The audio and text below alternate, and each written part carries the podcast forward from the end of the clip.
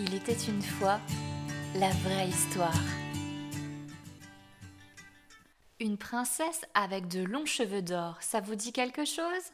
Eh oui, il s'agit bien de Réponse. Vous l'avez peut-être découverte dans le film de Walt Disney il y a quelques années, mais savez-vous que les frères Grimm, qui sont à l'origine de ce conte, proposent une version un peu moins douce? Découvrez l'histoire sous un nouveau jour.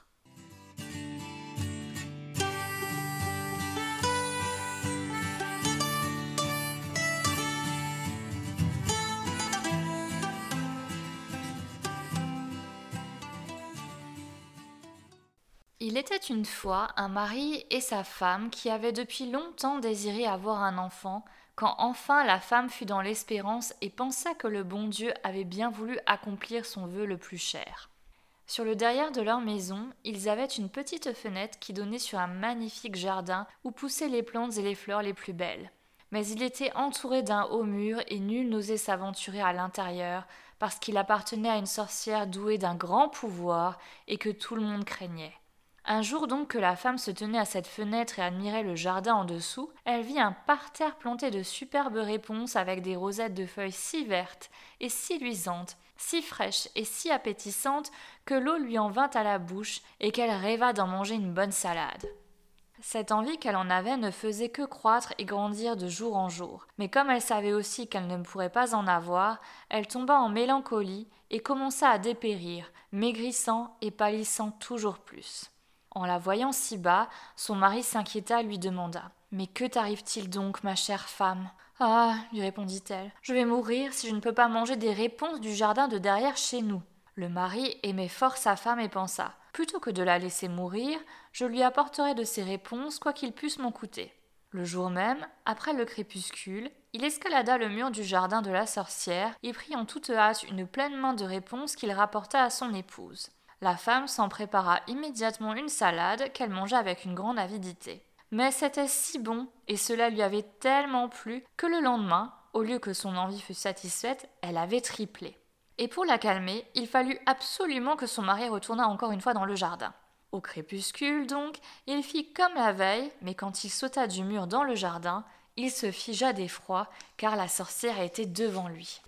Quelle audace de t'introduire dans mon jardin comme un voleur lui dit-elle avec un regard furibond, et de venir me voler mes réponses. Tu vas voir ce qu'il va t'en coûter. Oh, supplia-t-il, ne voulez-vous pas user de clémence et préférer miséricorde à justice? Si je l'ai fait, si je me suis décidé à le faire, c'est que j'étais forcée. Ma femme a vu vos réponses par notre petite fenêtre et elle a été prise d'une telle envie d'en manger qu'elle serait morte si elle n'en avait pas eu. La sorcière fit taire sa fureur et lui dit si c'est comme tu le prétends, je veux bien te permettre d'emporter autant de réponses que tu voudras, mais à une condition, c'est que tu me donnes l'enfant que ta femme va mettre au monde. Tout ira bien pour lui, et j'en prendrai soin comme une mère. Le mari, dans sa terreur, accepta tout sans discuter. Et quelques semaines plus tard, quand sa femme accoucha, la sorcière arriva aussitôt, donna à l'enfant le nom de Réponse et l'emporta avec elle. Réponse était une fillette, et la plus belle qui fut sous le soleil. Lorsqu'elle eut ses douze ans, la sorcière l'enferma dans une tour qui se dressait sans escalier ni porte, au milieu d'une forêt. Et comme la tour n'avait pas d'autre ouverture qu'une minuscule fenêtre tout en haut, quand la sorcière voulait y entrer, elle appelait sous la fenêtre et criait Réponse, réponse, descends-moi tes cheveux Réponse avait de longs et merveilleux cheveux qu'on eût dit de fil d'or. En entendant la voix de la sorcière, elle défaisait sa coiffure, attachait le haut de ses nattes à un crochet de la fenêtre et les laissait se dérouler jusqu'en bas, à vingt tonnes au-dessous, si bien que la sorcière pouvait se hisser et entrer. Quelques années plus tard, il advint qu'un fils de roi qui chevauchait dans la forêt passait près de la tour et entendit un chant si adorable qu'il s'arrêta pour écouter. C'était Réponse qui se distrayait de sa solitude en laissant filer sa délicieuse voix. Le fils du roi, qui voulait monter vers elle, chercha la porte de la tour et n'en trouva point. Il tourna bride et rentra chez lui.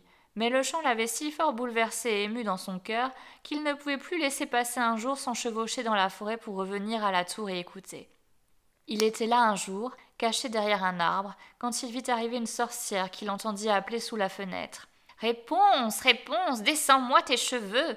Alors Réponse laissa se dérouler ses nattes, et la sorcière grimpa. Si c'est là l'escalier par lequel on monte, je veux aussi tenter ma chance, se dit-il. Et le lendemain, quand il commença à faire sombre, il alla au pied de la tour et appela Réponse Réponse, descends-moi tes cheveux Les nattes se déroulèrent aussitôt et le fils de roi monta. Sur le premier moment, Réponse fut très épouvantée en voyant qu'un homme était entré chez elle. Un homme comme elle n'en avait jamais vu. Mais il se mit à lui parler gentiment et à lui raconter combien son cœur avait été touché quand il l'avait entendu chanter et qu'il n'avait plus eu de repos tant qu'il ne l'eût vu en personne. Alors Réponse perdit son effroi, et quand il lui demanda si elle voulait de lui comme mari, voyant qu'il était jeune et beau, elle pensa Celui-ci n'aimera sûrement mieux que ma vieille mère marraine, la touffe patin. Et elle répondit qu'elle le voulait bien, en mettant sa main dans la sienne, elle ajouta aussitôt je voudrais bien partir avec toi, mais je ne saurais pas comment descendre. Si tu viens, alors apporte-moi chaque fois un cordon de soie.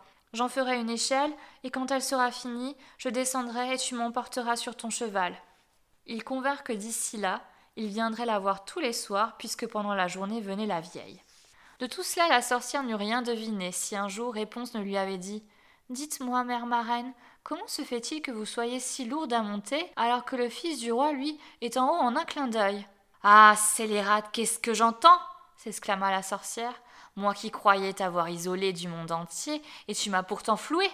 Dans la fureur de sa colère, elle empoigna les beaux cheveux de réponse et les serra dans sa main gauche en les tournant une fois ou deux, attrapa des ciseaux de sa main droite et cric, crac, les belles nattes tombaient par terre. Mais si impitoyable était sa cruauté qu'elle s'en alla déposer réponse dans une solitude désertique où elle l'abandonna à une existence misérable et pleine de détresse. Ce même jour encore, elle revint attacher solidement les nattes au crochet de la fenêtre, et vers le soir, quand le fils du roi arriva et appela, Réponse, réponse, descends-moi tes cheveux. La sorcière laissa se dérouler les nattes jusqu'en bas. Le fils de roi y monta, mais ce ne fut pas sa bien-aimée réponse qu'il trouva en haut, c'était la vieille sorcière qui le fixait d'un regard féroce et empoisonné. Ha ha ricana-t-elle. Tu viens chercher la dame de ton cœur, mais le bel oiseau n'est plus au nid et il ne chante plus. Le chat l'a emporté, comme il va maintenant te crever les yeux. Pour toi, réponse est perdue, tu ne la verras jamais plus. Déchiré de douleur et affolé de désespoir, le fils de roi sauta par la fenêtre du haut de la tour. Il ne se tua pas, mais s'il sauva sa vie, il perdit les yeux en tombant au milieu des épines, et il ira, désormais aveugle, dans la forêt, se nourrissant de fruits sauvages et de racines, pleurant et se lamentant sans cesse sur la perte de sa femme bien-aimée.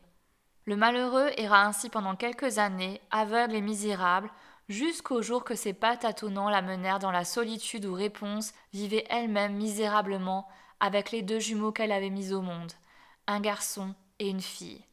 Il avait entendu une voix qui lui sembla connaître, et tout en tâtonnant, il s'avança vers elle. Réponse le reconnut alors et lui sauta au cou en pleurant.